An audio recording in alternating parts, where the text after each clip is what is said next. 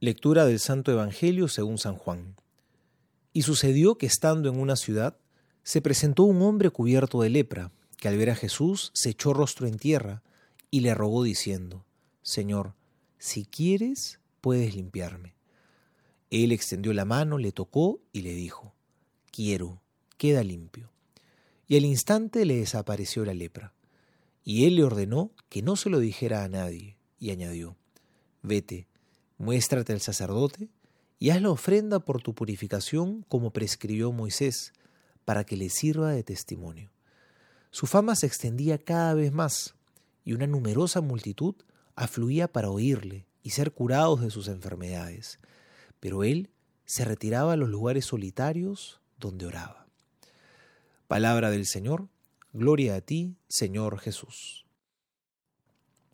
La lepra era una de las enfermedades más temidas de la época, y era temida no solamente por los daños que traía al propio cuerpo, sino también porque sufrías un profundo rechazo social. Generalmente ocurre que cuando una persona está enferma, la enfermedad de uno mueve a los demás a la compasión. Pero con la lepra no era así, sino que movía a los demás al rechazo. Por lo tanto, el sufrimiento no solamente era a nivel físico, sino también era un sufrimiento profundo en el alma. En ese sentido, la lepra es una figura muy clara del pecado y de manera particular de sus consecuencias sociales. Porque el pecado no solamente te destruye, no solamente te deforma, sino que también rompe los vínculos de comunión con los demás. El pecado destruye la caridad, incluso el pecado llega a ser que dejemos de vernos como hermanos y nos empezamos a volver rivales entre nosotros. Sin embargo, algunos hombres sí llegaban a curarse de la lepra. Y los judíos estaban convencidos que la curación era un don particular de Dios, porque humanamente no había cómo curarlo. Por eso tenían que presentarse ante un sacerdote. Esta es una figura muy hermosa de lo que es el sacramento de la reconciliación, porque el que cura es Dios, el que nos vuelve a ser hermanos es Dios, el que nos devuelve a la comunión es Dios, pero ha querido valerse de un ministro pobre, pequeño e indigno, que es el sacerdote, para obrar su misericordia.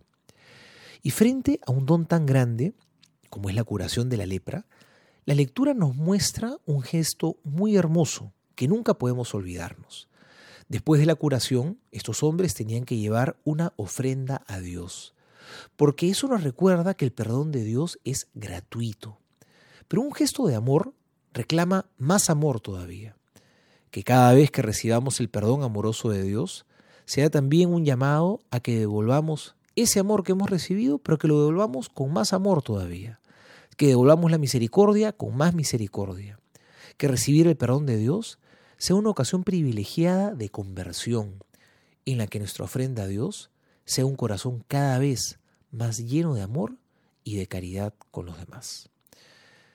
Soy el Padre Juan José Paniagua y les doy a todos mi bendición en el nombre del Padre y del Hijo y del Espíritu Santo. Amén.